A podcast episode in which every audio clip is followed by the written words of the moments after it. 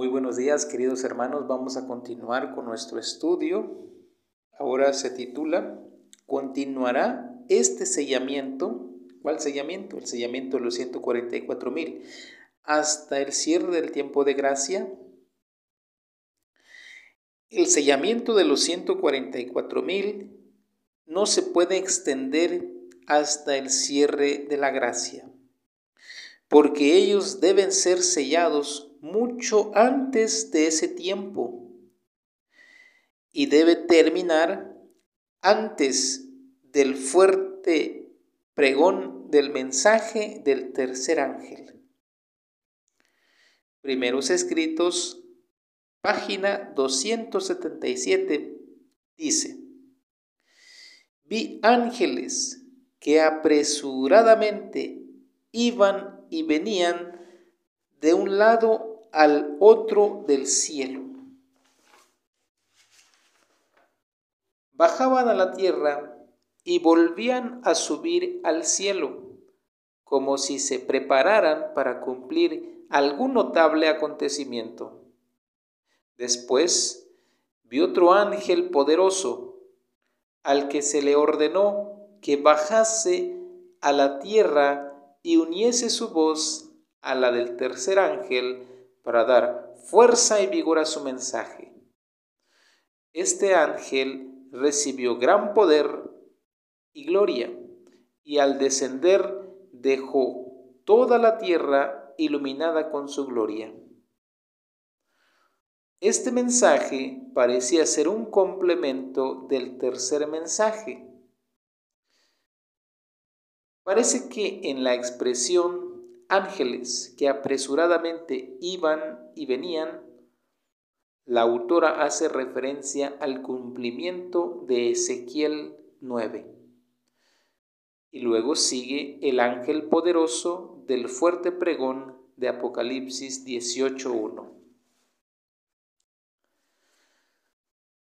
Ezequiel 9 no puede encontrar su cumplimiento cuando Cristo viene en las nubes, porque la matanza es en la iglesia. La iglesia de Cristo debe ser pura y limpia, libre de toda mancha, mucho antes que Jesús venga. Si nosotros no estamos en esta condición pura, no podemos esperar permanecer en pie en el tiempo de angustia. Ni podemos escapar de los efectos de las plagas. La iglesia no podría permanecer en pie sin un intercesor, ni después ni antes del tiempo de gracia.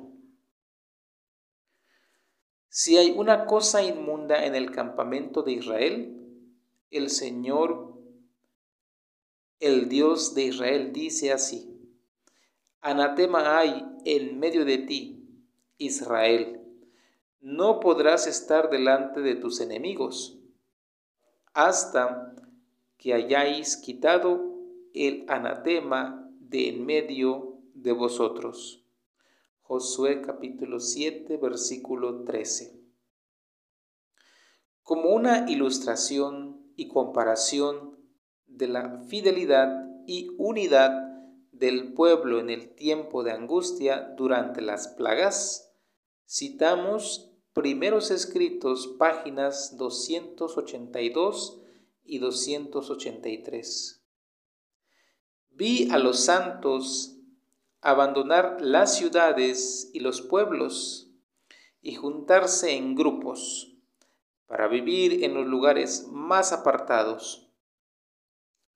Los ángeles los proveían de comida y agua, mientras que los impíos sufrían hambre y sed.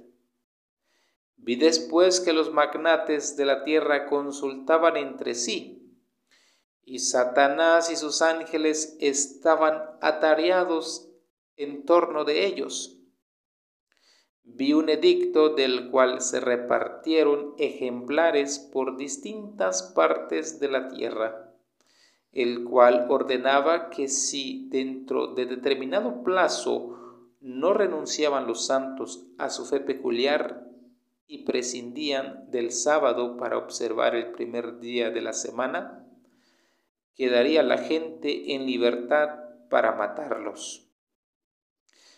Pero los ángeles en la persona de guerreros pelearon por ellos. Satanás quería tener el privilegio de exterminar a los santos del Altísimo. Pero Jesús ordenó a sus ángeles que velaran por ellos. Después llegó la multitud de los impíos airados, y a poco una masa de ángeles malignos que excitaban a los impíos para que matasen a los santos. Mas para acercarse al pueblo de Dios era preciso que atravesasen por entre la corte de los ángeles santos y poderosos, lo cual era imposible. Los ángeles de Dios los hacían retroceder y también rechazaban a los ángeles malos que rodeaban a los malvados. Es evidente aquí que el pueblo de Dios está aparte, sin impíos entre ellos. Los santos ángeles no protegerían a un pueblo que no es santo de la multitud impía. Aquí vemos al pueblo de Dios separado de toda maldad. Por lo tanto, esto muestra que ellos están en perfecta unidad cuando abandonan las villas. ¿Cuándo entonces fue esta purificación de la iglesia?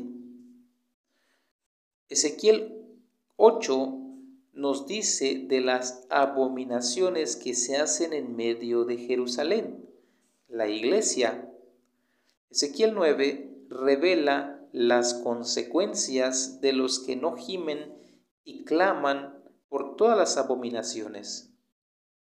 Un pecador puede difundir tinieblas que privarán de la luz de Dios a toda la congregación.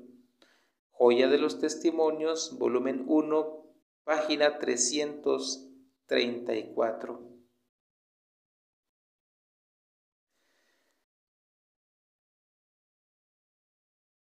Mis hermanos, en este, esta corta lectura acabamos de ver que el sellamiento de los 144 mil se va a realizar mucho antes del cierre del tiempo de gracia.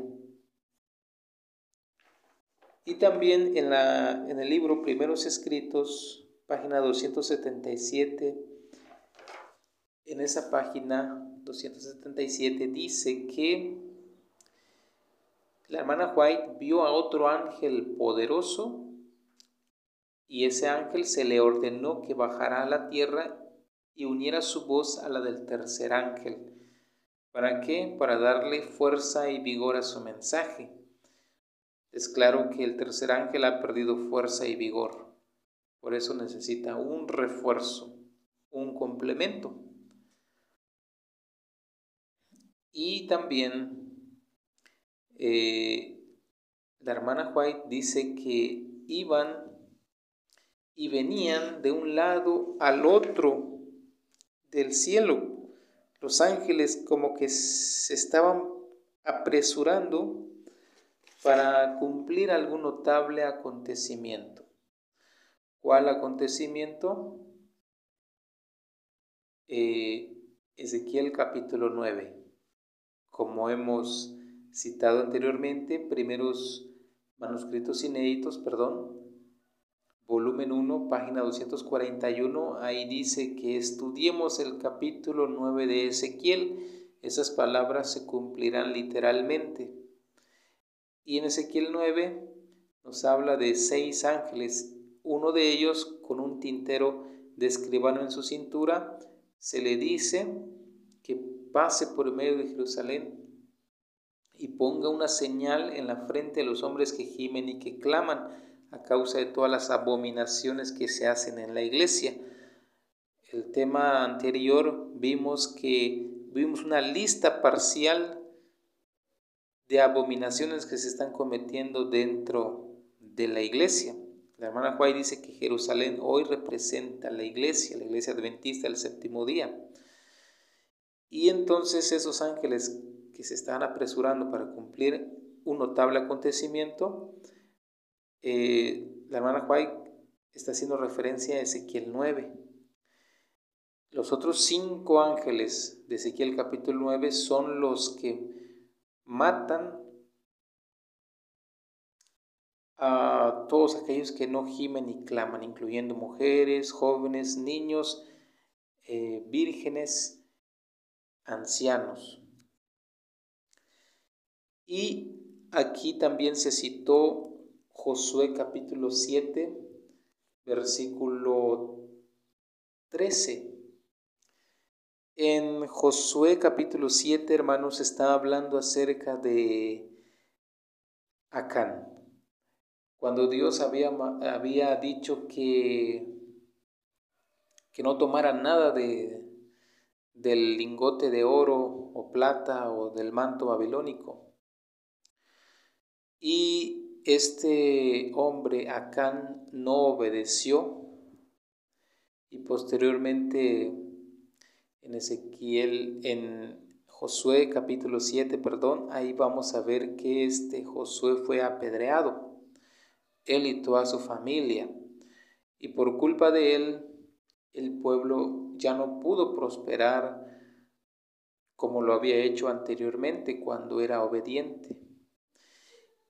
Y por eso la hermana White también, ella dice en Joya de los Testimonios, volumen 1, página 334, que un pecador puede difundir tinieblas que privarán de la luz de Dios a toda la congregación. Si hay uno, hermanos, dentro de nuestra iglesia que esté cometiendo algún pecado, hermanos, por esa sola persona va a difundir tinieblas que a toda la congregación eh, se nos va a privar de la luz. Lo mismo que hizo Acán, lo mismo que quisieron hacer Ananías y Zafira. Pero la hermana Juay también, ella nos dice que en cada iglesia y en cada familia hay un Acán. Entonces, hermanos, vemos por qué hay mucha debilidad en la iglesia, mucha debilidad en el mundo, porque en las familias, hermanos, se está cometiendo eh, el pecado más grande, olvidarse de Dios o no seguir las instrucciones que Él pide. Así que también aquí la hermana White citó en primeros escritos, página 277, a, a los santos cuando todos estaban unidos y los ángeles los protegían, los protegían de los malvados. Solamente de esa manera Dios puede proteger a su pueblo cuando no hay ningún pecador dentro de ella. Y eso va a ser, tiene que ser antes del cierre de gracia para nosotros los adventistas. Y para concluir, hermanos, eh, de que va a haber un pueblo purificado, que es la iglesia triunfante, cito Cantares 6.10. ¿Quién es esta que se muestra como el alba, hermosa como la luna, esclarecida como el sol, imponente como ejércitos en orden. Y Profetas y Reyes 535 dice, hablando de esta cita, dice, la iglesia entrará en su conflicto final, hermosa como la luna, esclarecida como el sol, imponente como ejércitos en orden, ha de salir a todo el mundo vencedora y para vencer. que podamos estar entre ellos. Bendiciones, mis hermanos.